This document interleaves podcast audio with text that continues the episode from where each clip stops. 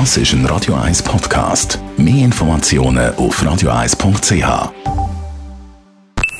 Die Morgenkolumne auf Radio 1 präsentiert vom Grand Casino Baden. Grand Casino Baden. Baden im Glück. Guten Morgen miteinander. Mein Thema der Woche ist die sogenannte Bundesratsreise, wo die sieben Mitglieder von unserer Landesregierung jedes Jahr machen. Gestern ist es wieder so weit gewesen. Der Bundesrat ist gleichzeitig mit 1000 Schulklassen reisen und hat sich dabei fotografieren lassen. Die Bundesratsreisen haben eine lange Tradition. Seit 1957 findet die Reise jedes Jahr statt und meistens geht es in Heimatkanton vom Bundespräsident oder von der Bundespräsidentin. Am Donnerstag ist der Bundesrat im Kanton Freiburg geheimt vom Bundespräsident Alain Berset und hat sich von den Medien dabei beobachten lassen, wie er ganz locker und normal kann mit der Bevölkerung umgehen kann.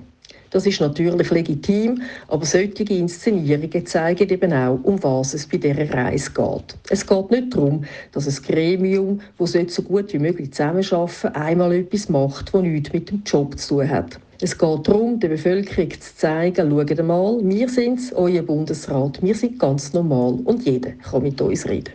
Darum ist bei solchen Reisen nicht viel spontan und unplanend. Das fängt schon bei den Kleidern an. Machen wir eine kurze Stilkritik. Am auffälligsten sind Alain Berset und Finanzministerin Karin Keller-Sutter angelegt. Alain Berset hat wieder seinen Hut an und an den Füßen etwas wie trendige Hallenschuhe.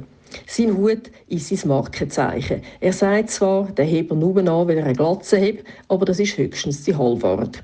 Hüte tragen heute nur selbstbewusste Menschen und Alain Berset ist selbstbewusst. Während der Pandemie, wo ein paar Pandemiekritiker am Berset seinen Hut als Gesslerhut bezeichnet haben, hat er ihn eine Weile lang nicht mehr angehabt.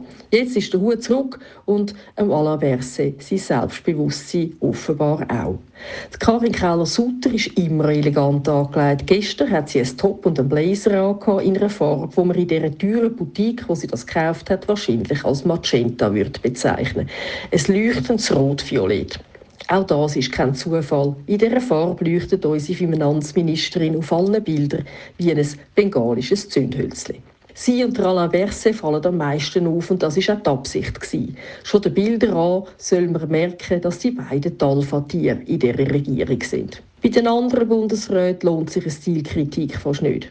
Der Albert Rösti hat irgendetwas beige-weissliches und einen Mikrorucksack.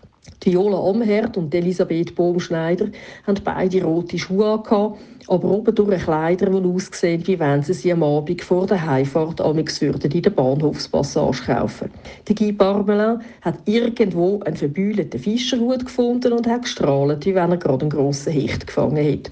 Und der Ignazio Cassis hat am Alpenschick gehuldigt. Sein Sakko war eine Mischung von Janker und italienischer Schneiderkunst. Botschaft von diesen fünf, schaut, wir sind wie ihr und total uneitel.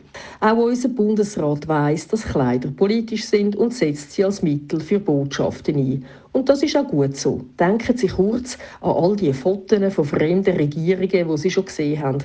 Es sind fast immer gestellte Fotos von Damen und Herren in dunklen Anzügen. Nur in der Schweiz zeigt sich die Regierung mit Fischerhut, Mikrorucksack und roten Schuhen. Und das ist doch ganz gut so. Morgenkolumne auf Radio 1. Christina Neuhaus ist das Leiterin von der NZZ Inlandredaktion. Jeden Freitag in der Morgenkolumne zu hören und jederzeit auch zum Nachlesen als Podcast auf radio1.ch.